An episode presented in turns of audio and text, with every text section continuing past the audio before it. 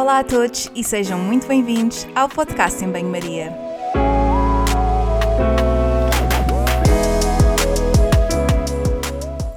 Muito obrigada por estares desse lado. Eu sou a Margarida e conto contigo ao longo dos próximos episódios. Já sabes que aqui a ciência e o bom senso são o prato principal, sempre acompanhados com uma generosa dose de sentido de humor. Por isso, fica desse lado nos próximos minutos para ouvir uma conversa sobre um tema que vou desde já apresentar.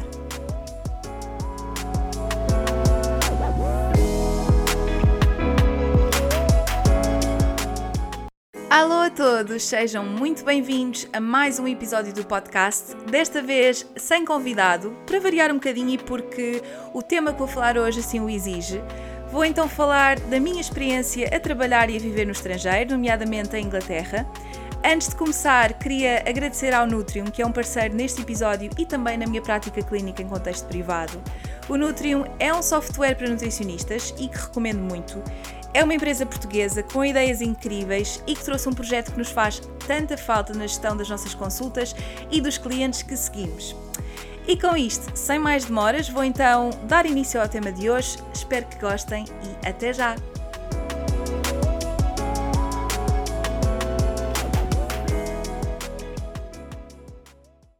Alô a todos, espero que estejam bem. Antes de mais, queria dizer-vos que é um bocadinho estranho estar a gravar sozinha, porque os últimos episódios foram todos com convidados, uh, mas acho que fazia muito sentido tendo em conta o tema. E era algo que eu já tinha planeado trazer aqui há algum tempo. Eu recebo imensas mensagens de pessoal com curiosidade, que pensa em viver fora e vir até para a Inglaterra, onde eu estou, e que precisa de algumas orientações ou que só quer mesmo ouvir a minha opinião. E por isso eu queria reforçar que isto é a minha experiência e é muito pessoal. Com este episódio, espero, ver, espero que vocês vejam esclarecidas algumas das vossas dúvidas. Eu não quero usar o termo incentivar, mas quero falar da importância de estarmos expostos a realidades diferentes, de como é que isso pode ser tão importante na nossa visão de vida e também na nossa personalidade. Então, eu mudei-me para a Inglaterra em julho de 2017. Meu Deus, três anos. Parece que foi ontem. Um, a ideia de vir para fora surgiu mais ou menos, mais ou menos não, surgiu mesmo em 2016, quando eu vim de Erasmus na Holanda. Um, até então eu não tinha propriamente a ideia de viver fora e era até daquelas pessoas que dizia sempre: Eu, não, eu quero ficar em Portugal, sem dúvida alguma. Um, eu acho que o Erasmus foi uma experiência fabulosa para mim, porque além dos amigos que eu fiz, das viagens, das festas e que também foram importantes, eu gostava um dia de falar desta minha experiência num outro episódio, porque quem me segue, segue sabe que eu recomendo mesmo muito a quem, a quem tiver essa possibilidade. Um, mas estava a dizer-vos, além dessas coisas todas que foram muito positivas na minha experiência, viver na Holanda ensinou-me que há mais eu acho que cresci na realidade que sim, de facto, há pessoas que vivem noutras realidades e tal, mas nunca pensei que isso fosse tão impactante no dia a dia.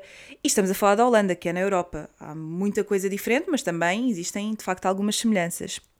Eu gostei tanto da ideia de conhecer algo diferente, de estar a contactar com situações opostas às minhas, um, porque além de ser super desafiante fazer este exercício assim de separação do que conhecemos para nos adaptarmos a algo diferente, não é? Também nos permite retirar, uh, retirar experiências e até ideias de outras pessoas e depois adaptar isso um bocadinho ao nosso estilo de vida. Ou seja, ver coisas que eu de facto nunca tinha visto e pensar, bem, isto faria sentido, isto realmente nunca tinha visto isso, isto posso incorporar no meu estilo de vida e isso foi muito, muito interessante. Uh, eu lembro-me que na Holanda adorei o sistema de ensino, uh, era muito na base da, da, tutoria, trabalhos de grupo, tínhamos também alguma liberdade na escolha dos métodos de avaliação, que eu achei brutal.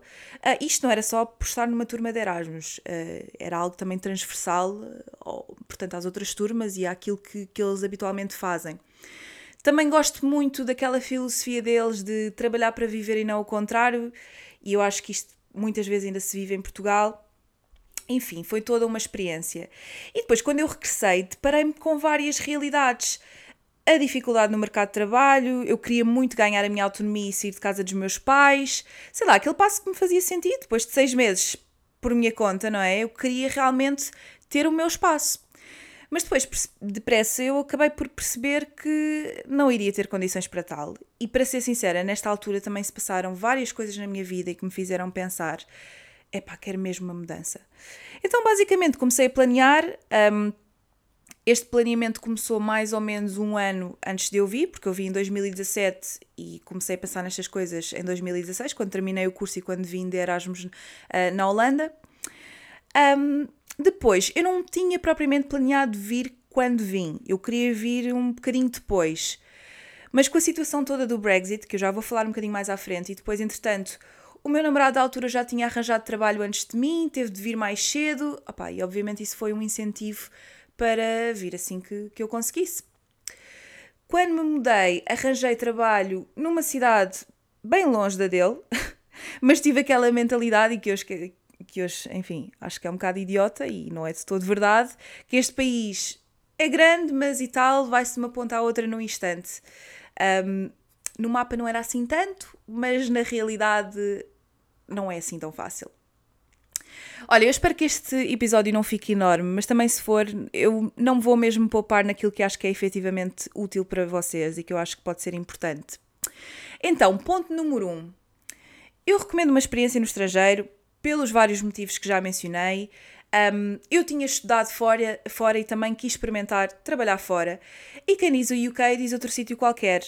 Eu acho que a escolha depende muito do vosso contexto de trabalho, do quão familiares ou não são com o sítio, das próprias uh, políticas de imigração e todos os outros fatores que vocês também querem para a vossa vida. No meu caso, foi mais simples, porque em Inglaterra posso falar inglês, não é? Eu já falava inglês, um bocadinho. Digamos que no Erasmus era muito básico, mas depois foi desenvolvendo. Um, sabia que Inglaterra era um sítio com muitas ofertas na minha área e também eu queria muito trabalhar em contexto hospitalar, mais especificamente no NHS, que é o Sistema Nacional eh, de Saúde inglês. Então, começando por vos explicar esta questão do trabalho, que é uma coisa que me perguntam imensas vezes. Então, cerca de nove meses, mais ou menos, antes de mudar, eu comecei a procurar colegas da minha área que trabalhassem aqui. Acabei por fazer um, espécie de um stalking no LinkedIn.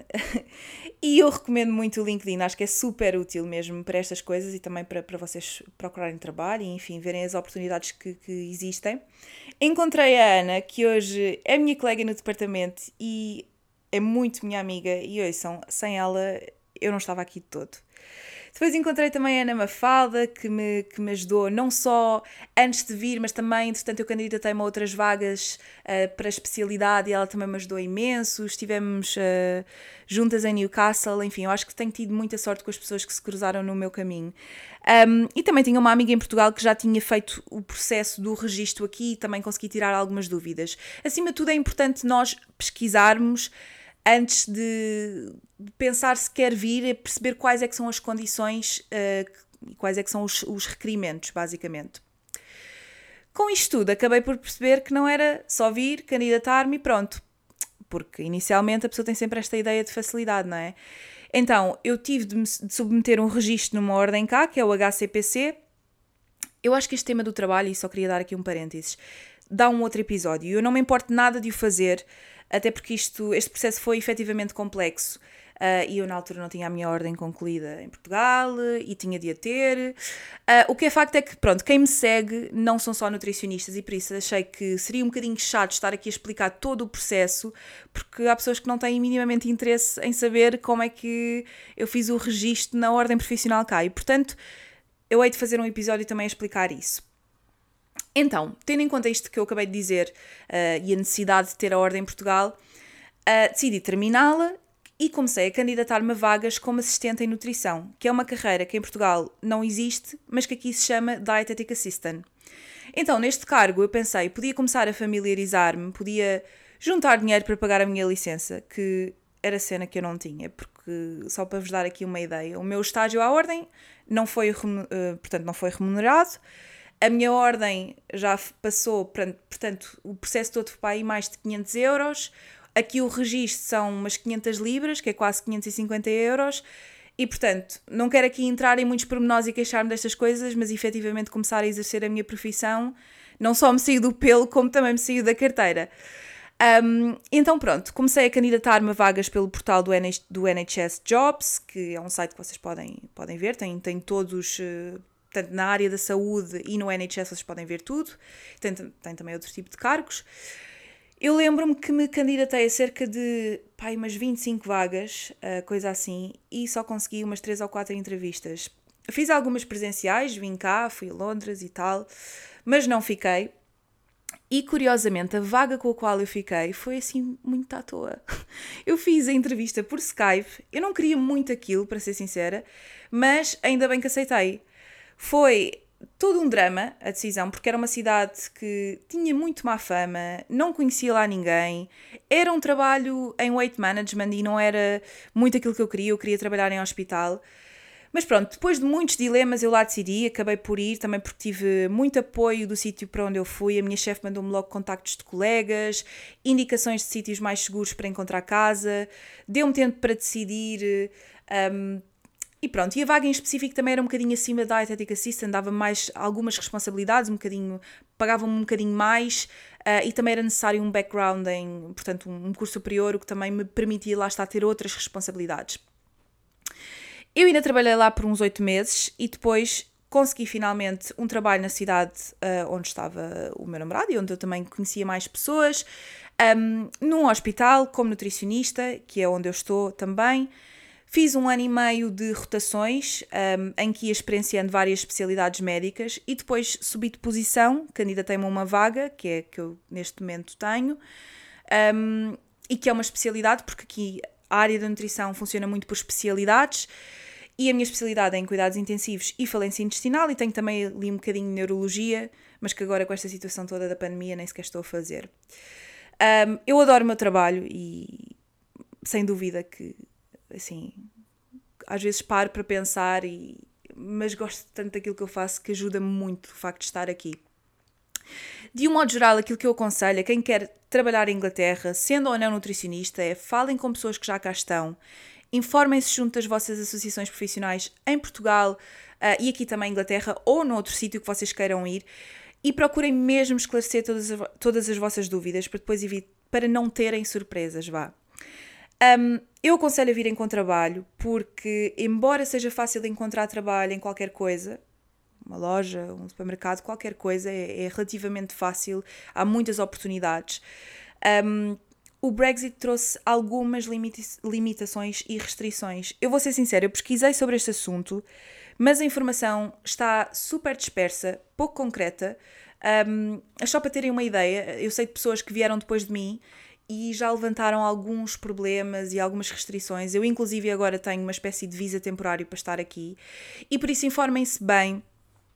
Um, em relação, portanto, à, à, vossa condição em específico, um, porque honestamente a informação que eu vi foi tão dispersa, é tão. Enfim, eu acho que no fundo também ainda não sabe muito bem é, quais é que vão ser uh, as condições em que as pessoas terão de, de, estar para virem, se têm de trabalho e tudo mais. Se calhar estou totalmente errada, e se for o caso, digam-me, porque eu também gostava de saber, porque há imensa gente que me pergunta isto. Mas efetivamente não consegui encontrar uma informação muito uh, objetiva para passar aqui convosco. Segundo ponto, como é que foi a preparação da mudança sem ser a questão profissional? Vá.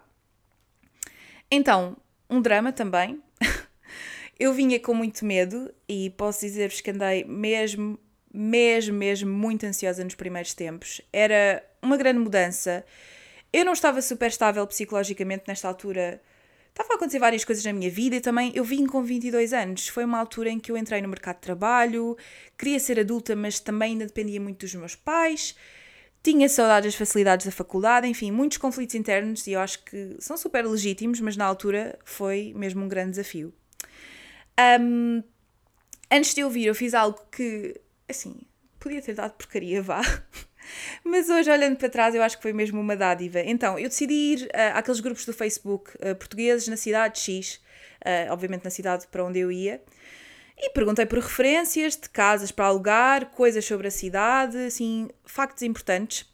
E então conheci o Hugo e a Mariana, que, e depois de uns copos nos Santos Populares, quando eles vieram a Portugal, Uh, Deixaram-me ficar lá por casa até encontrar um sítio para mim. E, e, ainda hoje, malta, se vocês os dois estão, estão a ouvir-me, uh, vocês não sabem o quanto eu vos devo.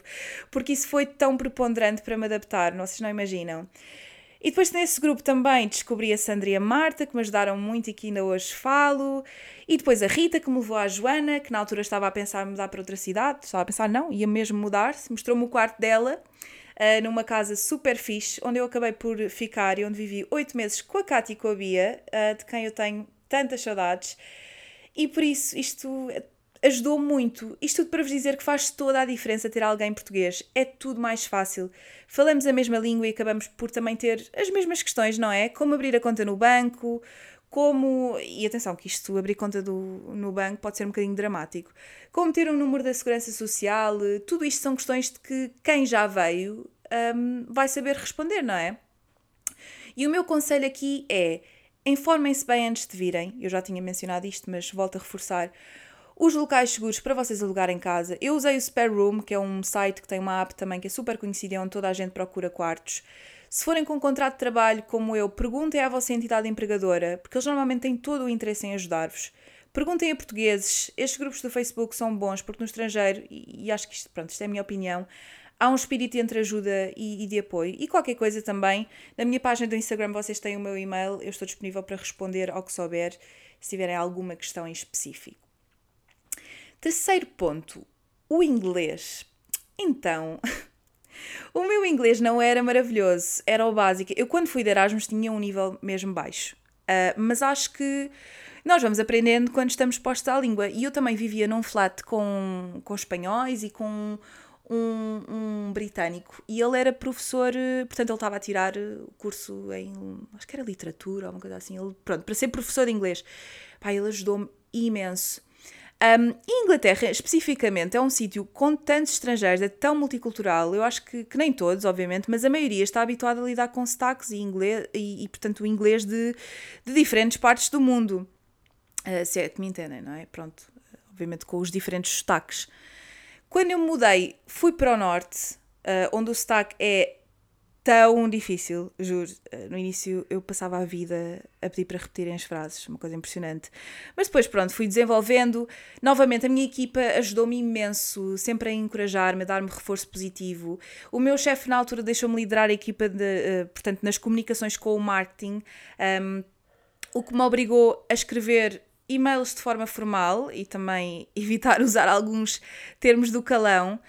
Uh, e depois eu coloquei as pessoas à vontade para me corrigir. Ainda hoje, eu sei que isto às vezes é, é muitas vezes visto como falta de educação. Uh, e por isso, se vocês não disserem, uh, também não vão fazer isso. Mas eu acho que é muito importante as outras pessoas corrigirem. Quer dizer, se eu estou a dizer a coisa mal, corrijam-me. Caso contrário, eu não aprendo, não é?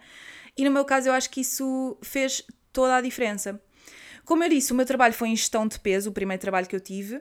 Uh, tinha uma, uma forte componente de comportamento alimentar também, que me ajudou aqui a desenvolver a minha comunicação e empatia numa língua que não é a minha. Além disso, o meu vocabulário de comida era muito limitado. Eu sou nutricionista, tenho de saber como é que se diz determinadas coisas em inglês, não é? Tipo, aquele vocabulário normal daquilo que é as refeições e tudo mais. Uh, e lembro-me que nos primeiros tempos tinha, além de glossários, toda a experiência no supermercado tinha de ter Google Tradutor, pá, não havia hipótese. E tinha que estava constantemente a pesquisar como é que se dizia isto e aquilo. Pois o maior drama foi mesmo quando eu comecei a trabalhar no hospital, porque termos médicos, ler notas escritas por outros profissionais, médicos, letra de médico, não é? Quer dizer, um, enfim. Mas pronto, como em tudo, temos de ser resilientes e mandei aqui a boquinha da letra de médico, mas não, é, não são só os médicos. No geral, malta está com pressa, até eu, a minha letra às vezes é uma coisa que eu não sei como é que entendem. Mas pronto, como eu estava a dizer, temos de ser resilientes. Viver fora implica mesmo persistência, um bocadinho de self-compassion também, tipo, e pensar, os ingleses só falam uma língua e para qualquer estrangeiro é um desafio enorme, não todos os ingleses, não é? Mas a maioria. Um, para qualquer estrangeiro é um, é um desafio enorme uh, trabalhar numa língua que não é a sua língua nativa, não é?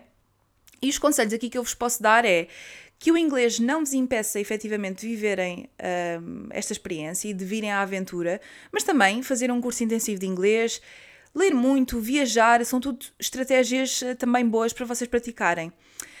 Quanto ao sotaque, habituam-se, eu acho que isto é uma questão de hábito, até porque os meus amigos em Portugal até dizem que eu tenho um sotaque British, uh, which I totally disagree, but I also think I no longer have that strong and kind of neutral Portuguese accent. Mas também vos digo, if I'm very tired or after a couple of drinks, I will probably have an accent a little bit more like this.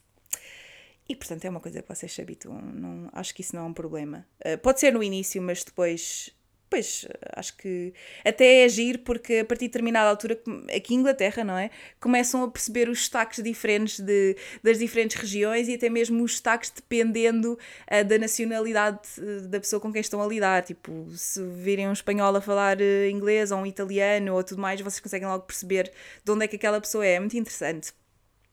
Enfim, quarto ponto. Uh, saudades de casa. Bem. Agora, isto não é possível e compreendo que também outros destinos uh, possam dificultar isto se forem para um sítio muito longe, mas para mim ajuda muito ter uma viagem para casa marcada. Assim, não cura, mas ajuda muito. E quando eu vim pela primeira vez, já tinha uma viagem de volta. Depois, trazer sempre comida na, uh, de casa na mala de porão, eu trago tudo e mais alguma coisa: azeite, bacalhau, café delta, cerelac, enfim, estava aqui o dia todo. E eu acho que esta questão das saudades é sempre muito difícil, porque eu neste momento estou com umas saudades absurdas de ir a casa. E, e não há nada como Portugal. Este é o meu dilema constante. Ah quando é que eu vou voltar de vez? Mas também uma coisa que acho que é, que é importante e leva o seu tempo é incorporarmos esta ideia de casa que agora é aqui, no sítio onde nós estamos. Eu estou em Inglaterra, mas há outras pessoas que vivem noutros países e, e é importante. Um, do género, eu no início achava que vivia em Portugal e vinha aqui em Inglaterra temporariamente e fazia isto de forma muito inconsciente, mas agora já tenho aquela ideia, não, eu vivo em Inglaterra e vou a Portugal de vez em quando. Portugal já não é a minha casa, é sempre a minha casa, mas vocês perceberam. No meu caso isto demorou muito tempo, parecia que estava sempre, sei lá, com um pé lá e um pé cá. E este trabalho mental ajuda-nos a aceitar a realidade e até torna a visão de voltar um bocadinho mais pacífica. Também acho que é muito difícil, a meu ver, quando vamos a casa, porque todo mundo quer ver, tu queres ver toda a gente. Mas no fim de contas, o que eu quero na realidade é estar no sofá, com a gata ou com o gato nos pés, ir à praia, estar em casa, sei lá.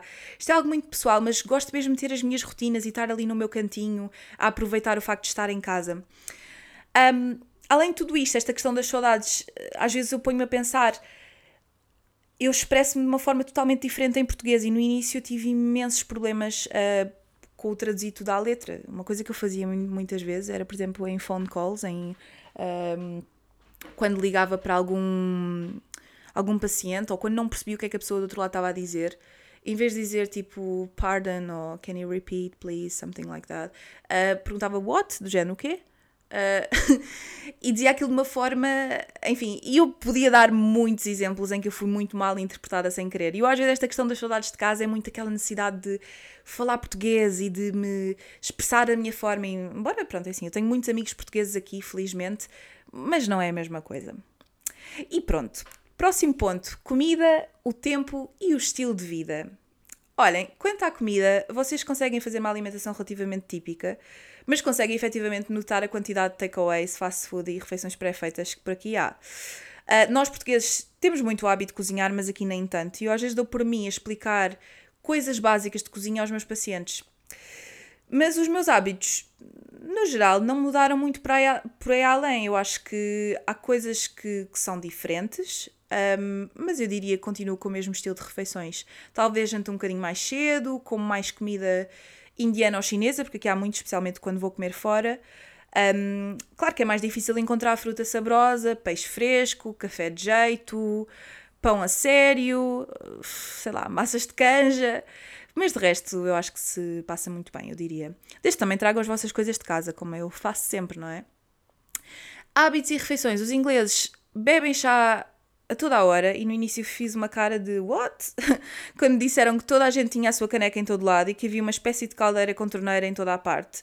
E se alguém vem à tua casa, convém sempre perguntar would you like coffee or tea? Blá blá blá. Uh, pronto. Os meus amigos ingleses já estão educados, entre aspas, e a servirem-se, porque acho que é uma, uma coisa bem portuguesa, sabem? Gosto de pôr as pessoas à vontade, mas quando conheço alguém é, é sempre uma formalidade. Depois, beijinhos esqueçam, ok? esqueçam os beijinhos. Os meus pais já me vieram visitar e tive de os avisar para não darem beijinhos quando conhecem as pessoas, porque isto é muito awkward para os ingleses, a sério. E sinceramente eu também começo a questionar um bocado porque é que em Portugal nos beijamos sei lá, beijamos toda a gente indiscriminadamente. Quando vês um amigo teu no café e te apresenta um grupo, ou sei lá, vais a um jantar de amigos em casa de uns que convidaram outros que, não conheces, quer dizer, são coisas muito culturais, é muito agir de ver, uh, são, são coisas muito enraizadas e então nós nunca questionamos, mas viver fora também me permitiu olhar para estas questões uh, com outros olhos, sem, sem julgar do género, eles são assim, temos de respeitar, mas efetivamente quando conhecerem alguém aqui, e eu acho que, a não ser que vão a Espanha, Itália e Grécia, vá, pá, não beijem. Dêem um aperto de mão, ou olá, tudo bem, uma cena assim, porque senão, é pá, é muito awkward. Eu já tive situações em que, sei lá, é muito estranho. Não façam isso. Enfim, Voltando às refeições, olha, os ingleses jantam muito cedo e eu acho que isto é uma coisa que não é só os ingleses, uh, os nórdicos no geral jantam mesmo muito cedo. Aqui eles comem uma refeição mais leve ao almoço, adoram o seu English breakfast ao fim de semana, um roast dinner que é tipo um assado que eles fazem mais ao domingo e um brunch ao fim de semana também. Café, um balde se faz favor, sabe a água e é muito caro. Desculpem a frieza, mas é mesmo assim. E eu digo isto abertamente e, e efetivamente os meus amigos aqui já sabem, até sabem que o café português e os outros cafés são diferentes mesmo. Álcool foi outra coisa que me chocou. Os ingleses bebem muito, mas mesmo muito álcool. E eu confesso que bebo mais desde que, que aqui estou, porque pá, não há muito aquele hábito de bora beber um café, é tudo muito na base da pint no pub. O que até é agir pontualmente, mas depois tem uma prevalência ridícula de problemas de saúde associados ao consumo de álcool. É mesmo um, chocante. Mais coisas em relação ao estilo de vida. Hum, os ingleses viajam bastante. Uh, é relativamente barato viajar daqui porque é bastante competitivo. Adoram o Algarve. Cerca de 80% dos ingleses que eu conheci já foram a Albufeira ou Vila Moura. E atenção, eu sou super gozona e estou a fazer isto com algum humor, mas não, não me levem a mal.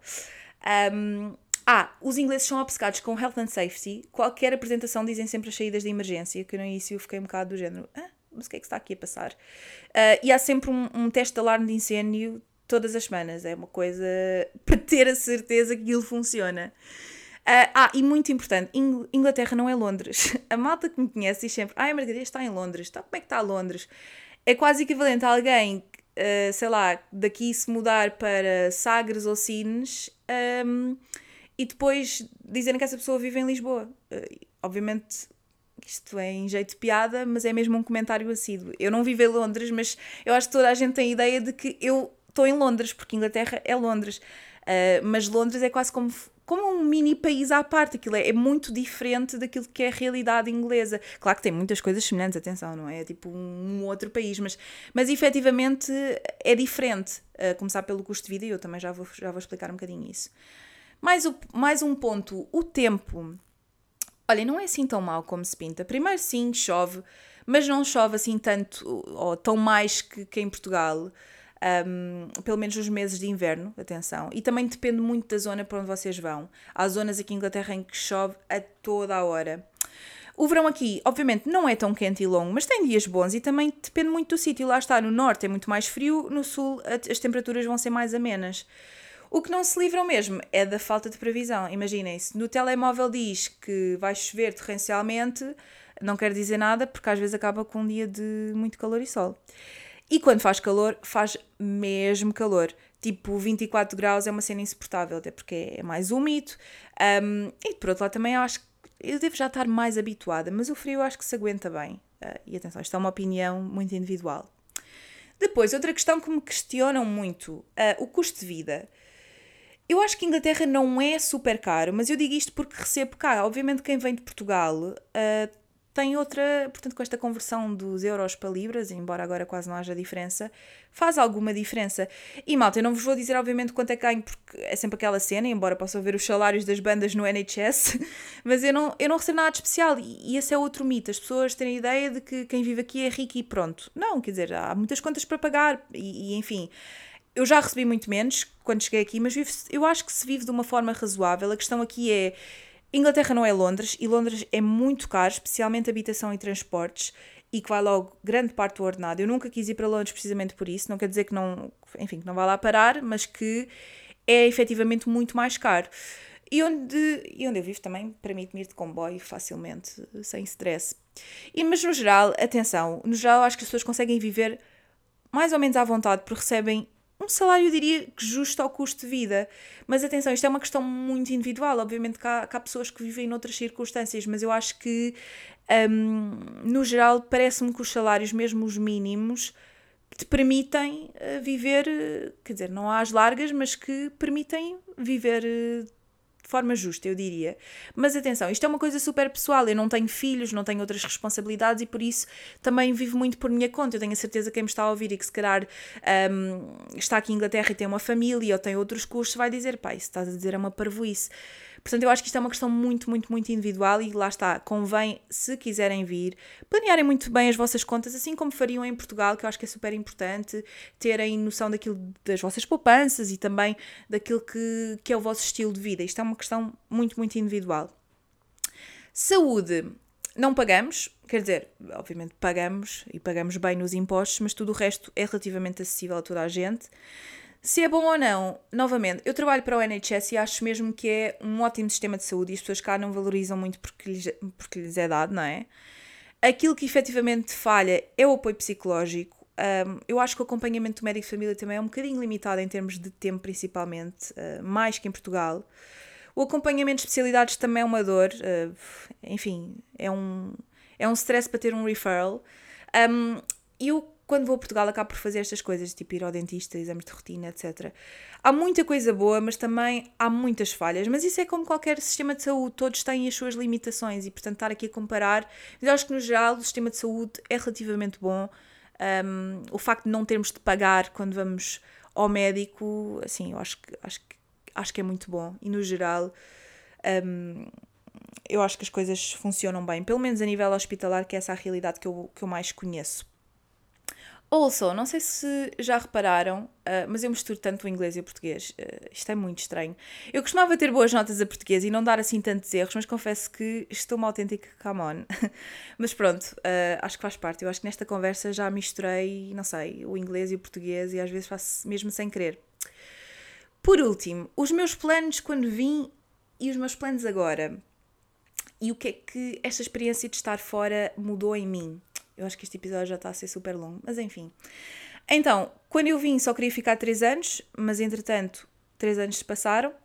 Obviamente tenho ideias de voltar a Portugal sem dúvida e, e sei que já estive mais longe de planear a minha, vi, a minha vinda, uh, ou a minha ida, uh, mas tenho de, obviamente de reunir condições para tal. Eu nunca vim com ideias de ficar, mas mais difícil do que vir é mesmo voltar. Há muita coisa em jogo, o meu trabalho, Uh, e muitas outras coisas da logística, como disse, acho que já faltou mais, mas isto é, é toda uma situação ongoing na minha cabeça. É, é um grande dilema, porque apesar de tudo, gosto muito do meu trabalho, já tenho aqui uma boa rede de amigos, um, mas não há nada como Portugal e, sinceramente, obviamente, hei de voltar quando, quando for a altura certa. E depois, o que realmente mudou em mim, um, eu acho que cresci muito, continuo a ter imensos medos, com muita coisa, como toda a gente, mas estou sem dúvida alguma mais receptiva a arriscar. Uh, a mudança foi muito difícil, eu acabei por provar também a mim mesma que sou capaz de lidar com isso. Eu acho que isto é transversal a muitas pessoas que vêm para a Inglaterra e, e que vão para outros países, o género. Têm a capacidade de se adaptar a esta, estas mudanças, estas coisas difíceis, o facto de estarmos sozinhos, mesmo que venhamos acompanhados, passamos sempre uma, uma, uma fase em que, sei lá, não temos os nossos por perto.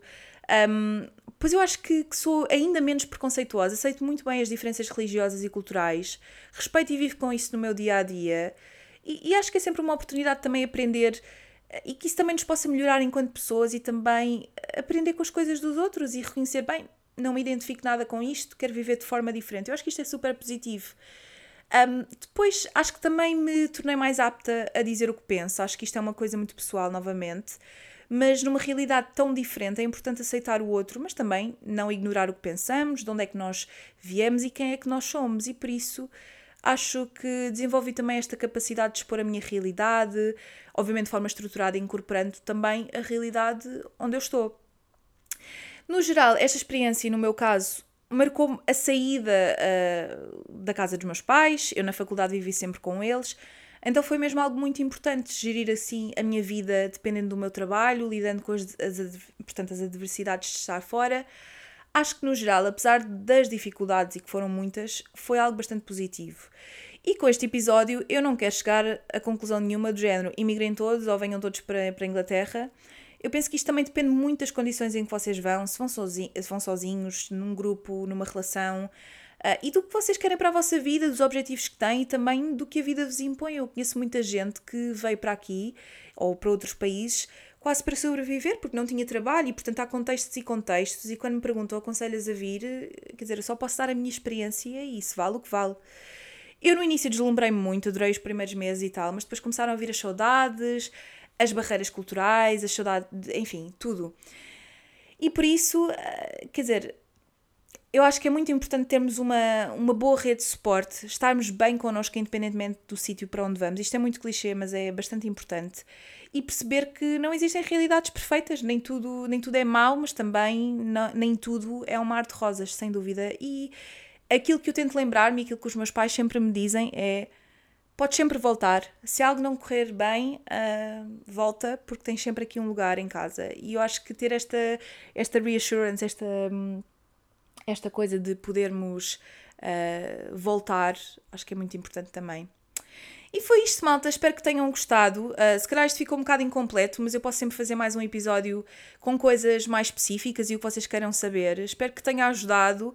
Além disso, alguma dúvida, deixem a vossa mensagem no meu Instagram. Se gostarem, partilhem o episódio, deixem o vosso feedback e muito obrigada. Até aos próximos episódios.